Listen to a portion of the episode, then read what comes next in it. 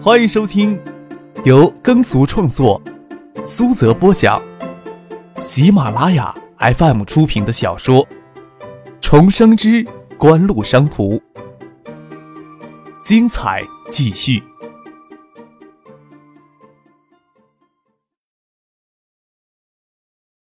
第四百八十四集。看着消失在路灯远处的车影，王海素都不晓得刚才做出的决定到底是对是错。刚才在这么一个会让所有男人都会产生欲望的女人面前，却感受从未有过的压力。王海素让自己稍稍冷静了一些，心里的欲望是彻底的冷却下来了，自言自语的说道：“哎，宁在花下死，做鬼也风流，就算被这娘们坑上一把也不冤呐。”他这个时候只能这么安慰自己了。操！今天他想的怎么叫风骚入骨呢？这娘们呀，能睡上一夜，真愿意少活十年呢。张可看材料处理邮件，到深夜才出来走上一走，顺便拉杜飞、蒙乐一起吃夜宵，顺便再去一九七八搭村井门回去。走到了网吧二楼，听见上午区有两个包夜的家伙在眉飞色舞的谈女人。张可侧头看了一眼，有些印象，是学生会两个学生干部。王海苏今天在希尔顿大酒店。包下了一个小宴会厅，为胡星星庆散九日，邀请了一些学生会里的狐朋狗友。张可知道这事儿，他们还知道胡东庆现在出席希尔顿举行的企业家联谊酒会。心里想，王海素还真是会钻营啊！他们谈论的风骚入骨的女人是林雪吧？张可没有心情站在那里偷听两个校学生会的青瓜蛋子在那里吹嘘他们对林雪这个蛇蝎美女清纯闷骚的欲望。他过来是找杜飞、猛乐吃夜宵的。内巷就有一家肥羊肉馆，店堂早就结束了营业。店门口那个烤羊肉串的木炭架子，要一直摆到凌晨才收回店里。听着羊油滴在木炭上滋滋作响，杜飞跑去隔壁的便利店买啤酒。羊肉串就啤酒的夜宵倒是不错。林雪与胡宗庆同时出现在王海素给胡金星举办的生日宴会上，很有可能这个蛇蝎女人也想进来插一脚。张可倒是没有想到林雪会这么快进来插一脚。想起林雪，就想起隐藏在林雪背后的人物，身居国家纪委副主任高位的葛建德来。葛建德还兼任着国家纪委电子信息产业发展小组组长这么一个举足轻重的职务。嗯，坐在路灯的台阶上，嚼着低油的羊肉串，喝着罐装的青岛啤酒。张可给猛乐、杜飞介绍一些国内当前软件政策背景，说道。就某种意义而言，软件产业园应该归属到商业地产的项目当中去，通过产业基地打造，把众多的高科技企业吸引到一块儿，以实现集约效益，体现高科技企业的孵化器效应。作为园区的投资商与管理者，可以追求长远利益。这种商业模式在国外已经相当普遍的成功案例了。就算在国内的软件环境还不够理想，但是由于一些特殊产业政策的保护，在某些细分的市场上还有着很明朗的市场。只要将工作真正的做到实处去，控制好规模，也能成就一番事业。哎，即使计算机网络培训学校的事情很忙，我也抽时间认真研究过那份资料。说真的呀，我还真有些担心王海素根据那份策划书做出一番事业呢，那样岂不是很难看呀？杜飞脱衣躺在草地上，往嘴里灌了一口啤酒。有什么难看不难看的？莫非一定要看到王海素身败名裂才高兴呢？我跟他呀，又没有恩怨。张可与杜飞敲了敲啤酒瓶子，喝了一口啤酒，还瞥了猛乐一眼。建立软件工厂、软件研发与测试中心、对外学术交流中心，成立软件股份有限公司，将中科院软件研究所以无形资产入股的方式引入，与高等院校建立联合研发与人才培养机制，将产业园的基本框架先这样搭建起来，然后再将一家又一家的软件企业引到园区里来呗。猛乐转过头来问张克。这份呀策划书，我反是才疏学浅，还真是看不出一点漏洞来，可以说是毫无瑕疵。我就奇怪呀，锦湖为什么不去自己做呢？不要轻易的分散有限的资源呀。锦湖最紧缺的是资源与管理中高级的研发人员。锦湖不会为了主体方无关的项目分散这些紧缺的资源。说句险恶用心的话，要是王海素搞软件产业中途受挫，因产业园的项目聚集起来一些人力资源技术，景湖呀倒是很高兴接收的。张可杀人一笑，说道：“无论是功成名就，还是身败名裂，都在王海素自己的选择之间呢。在他眼里，王海素不过是枚棋子罢了。用这枚棋子，并不是要达到什么不可告人的目的。至于王海素是福是祸，全看他个人的造化。张克嘴里这么说着，心里却想：这份立化测象书一旦将胡宗庆、林雪、葛建德这些人都卷进来，甚至还可以将肖明建等等形形色色的人都卷进来，局面到底会朝什么方向发展？还真是让人期待呢。不过这样也好，丢一块骨头给他们先啃着，也不用他们盯着锦湖叫唤了。林雪对国内的软件产业发展现状所知不多，毕竟呀不是专业人士。但是他听从胡宗庆那里听到对软件产业项目的粗略描述，就看到这个项目令他极为渴望的一种资源，那就是土地。根据国内对软件产业高的新技术的扶持政策，建造这么一座软件产业园。可以以最廉价的地价，甚至无偿的从政府手中获得大量园区建设用地。锦湖启动橡树园计划，搞创业园市委书记罗军大笔一挥，将立丰冶人厂还有旁边一家漂人厂的厂房与土地半卖半送的给了锦湖，谁也无法对这些说声不是。锦湖可以这么搞，经典地产为什么不可以这么搞呢？先以软件产业的名义将地圈过去，然后慢慢想办法。将这些土地分割开，转移到经典地产的手中，用于他图，这才是林雪昨天迫不及待主动找王海素的根本原因。一大早，王海素就拿着两份转让海素科技公司的股份空白协议与他完整的软件产业立项策划书来经典地产找到了林雪。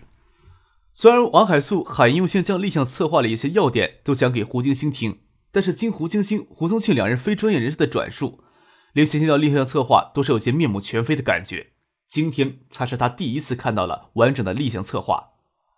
林雪起初是很随意的翻看了立项策划书，随意翻到，一边看一边拿手指尖有意无意的勾引王海素。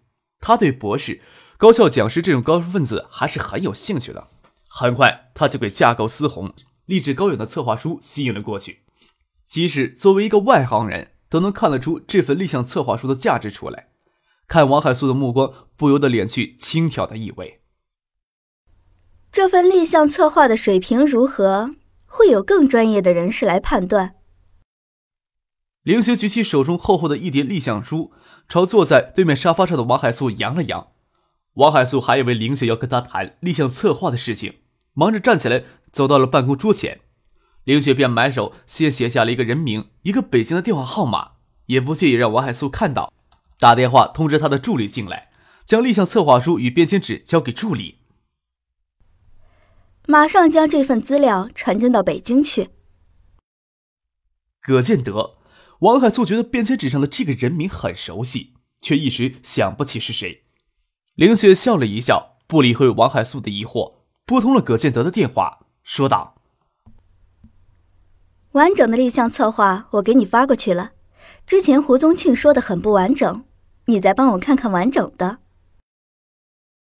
这份立项策划的价值，林雪还认识不完全。身为国家纪委电子信息产业发展小组组长的葛建德，却能看到更多的东西。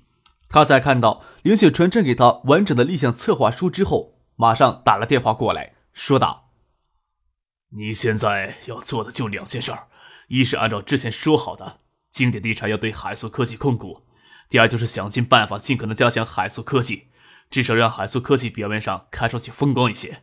另外，立项策划书要改一下，橡树园占地要八百亩，软件产业园少说要一千亩，三百亩的规格太小了。发展前景里要修改几个数据，建成时间从六到八年缩短为四到六年，全面建成后累计投资十亿，改到累计投资三十亿，带动地方经济八十亿，改为带动地方经济二百四十亿，软件规模每年八亿，改为二十四亿。其他一些细节的地方，你让海素科技那个家伙修改，那家伙能将整份东西整出来，还是有些真才实学的。凌雪一边记录要修改的数据，一边歪着脑袋看王海素，对着电话娇笑了一声，说道：“ 人家可是东海大学的博士讲师。”王海素给林雪火辣的目光看得心头乱撞，他还没有想起来葛建德是谁。但是能猜得出是个很重要的人物，不然他也不会觉得这么熟悉。葛建德在电话那头可不晓得王海素就在林雪的办公室里。他继续说道：“建业市里有胡宗庆，东海省里，我建议你去找副省长陆新华，他负责东海省的电子信息产业发展的宏观大局。你将修改制好的立项策划拿去给他看，在你们去找他之前，我会先打个电话给他。林雪便在便签纸上写下了陆新华，抬头看了王海素一眼，便将便签纸推给他看。看到陆新华的名字出现在便签纸上，王海素众人心头一跳，这一瞬间几乎要停滞下来。王海素同时想起葛先德是谁了，知道自己从此可能真的要变成凤凰了。要知道经典地产背后的人物是如此之强，不需要林雪来提，王海素都会主动让出海素科技的四成股权。虽然晓得林雪不过是利用他。将他当成官商勾结谋取巨额财富的工具，但是他心甘情愿。海素公司少说他要保留三成的股权呢。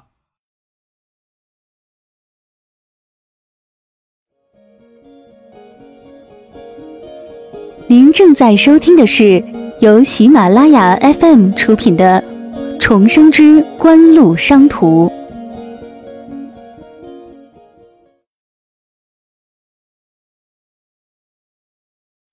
让他们搞成这个产业园，当前的好处就是给肖明建、胡宗宪这些人提供一个可以罗军、王维军对抗的政绩工程，可以让建业势力恢复一定的平衡，以此来削弱可能对锦湖日益增加的怨恨，与注意力压。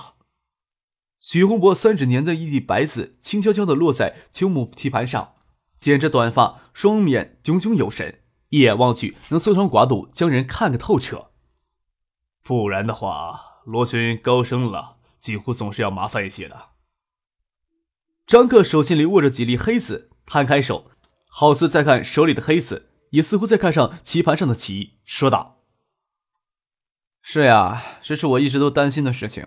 在部委里边，锦湖已经很不讨好了，再没有地方上的强力支持，未来的道路又会漫长曲折一些。星光在省内的营林工作摊子已经铺开了，江南的营林也不是说能开展就能马上开展的，就算要开展。”也要暂时交给周游、宋之佑他们头疼就好了。薛老师呀，您就在建业多享几天清福吧。我这么长时间不找人磨练棋艺，棋技一直在下降呀。呵，留我在建业陪你下棋呀，只要你有这闲工夫，我无所谓啊。时下已经进了寒冬时节，今年的零零工作已经进入尾声，许洪博也无需在外奔波，不留在建业，他又回到海州去。软件产业园项目还有一个立竿见影的好处，就是经王维军之口提出的雁归湖东岸副城市商圈项目所遇到的阻力和注意力，会给人家产业园的项目分摊掉许多呀。张克考虑了许久，才将一粒黑子落下。这呀，倒是我小叔他们期望的，除了能分散有关方面的注意力之外，也将一个潜在的竞争对手经典地产给排斥在外了。哼，这个产业园呀，要是能成机会也就罢了。依照你对软件产业市场前景来判断，软件对于这个电子硬件产业的依赖性相当强。以锦湖日后在电子硬件行业内的地位，足以对这个软件产业施加相当程度的影响力，从而影响到隐藏在背后的那些人。以现的模式经营向海州靠拢，还是个比较理想的结果呀。想想看，渴望始终跳不出你的手掌心儿去。周府明呀，做一些这些起初恨不得将吃奶价都用上的，指望渴望能超越锦湖的人。又能折腾些什么呢？许洪博落子极快，几乎没有什么思考，嘴里还在不停的说话。怕呀，就怕有些人的人心是不受控制的。最后虽然锦湖能站出来收拾残局，但是毕竟是残局了呀。当然了，锦湖的利益是不会受损的。软件产业园这枚棋子呀，毕竟是从我手里丢出去的。张克皱着眉头，很平静的说道：“我得盯着呀。”王文军首先在高新区提出，将雁归湖东北、东华大道以南、星火大道以西的超大地段作为整体商业地产开发项目推出，与雁归湖北里、雁归湖东岸的高新区新行政中心同期建设，辅以周边单体商业地产项目，以尽快在雁归湖东岸形成新的副城市中心，推动数字长廊构想的产业布局。雁归湖东岸的副城市中心的开发计划。于十二月二十号，陈文先通过高新区内部审议，提交到市委讨论。雁归湖东岸副城市中心的核心项目就是占地超过三千亩的湖东商圈建设项目，将由高新区出面邀请省内外有资格的地产商参与湖东商圈项目的设计规划竞标。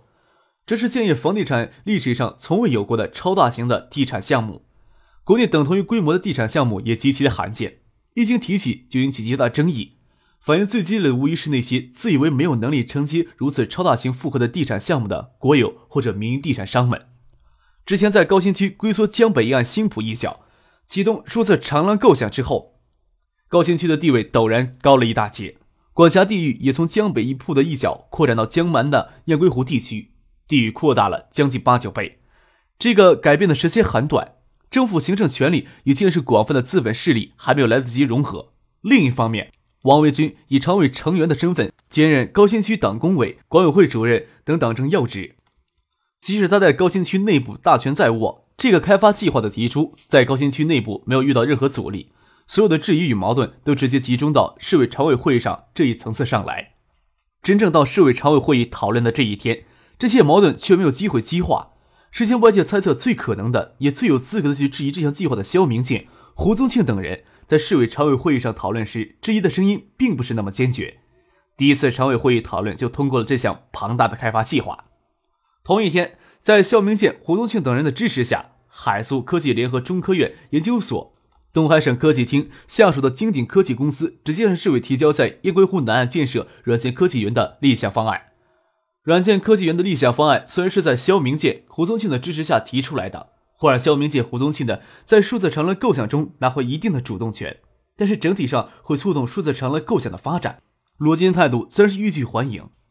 张克也是这时候才晓得，这软件产业园还在纸面上规划的阶段，就以人为的吹捧了三倍。虽然有些出乎他的预料，但一切又在情理之中。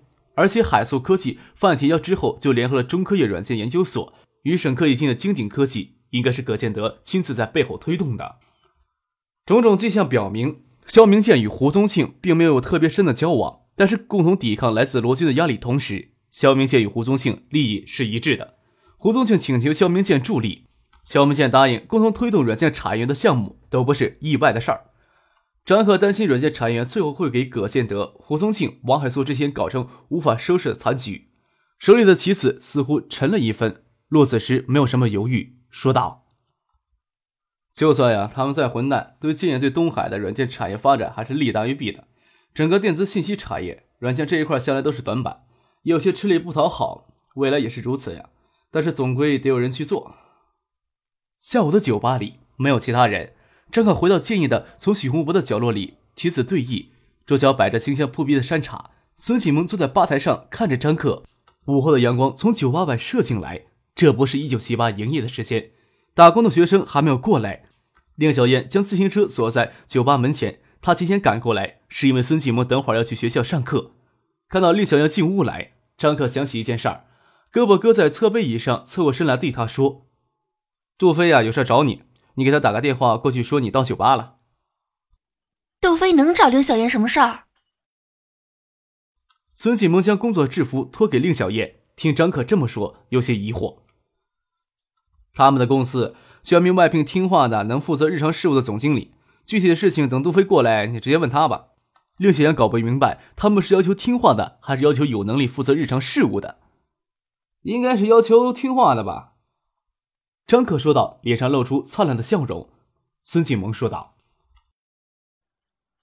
他们几个皮大的孩子搞出这么一家公司，不晓得会不会比一九七八更有前途？谁晓得呀？”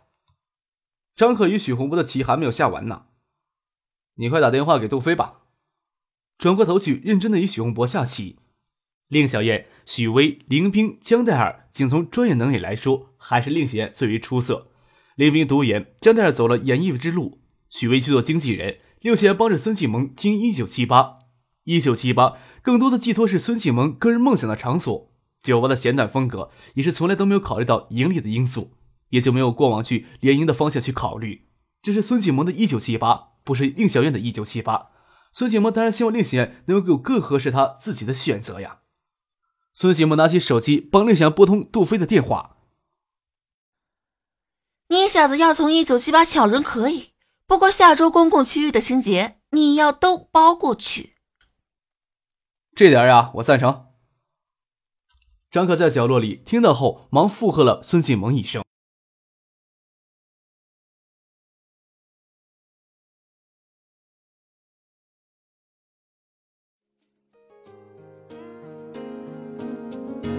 听众朋友，本集播讲完毕，感谢您的收听。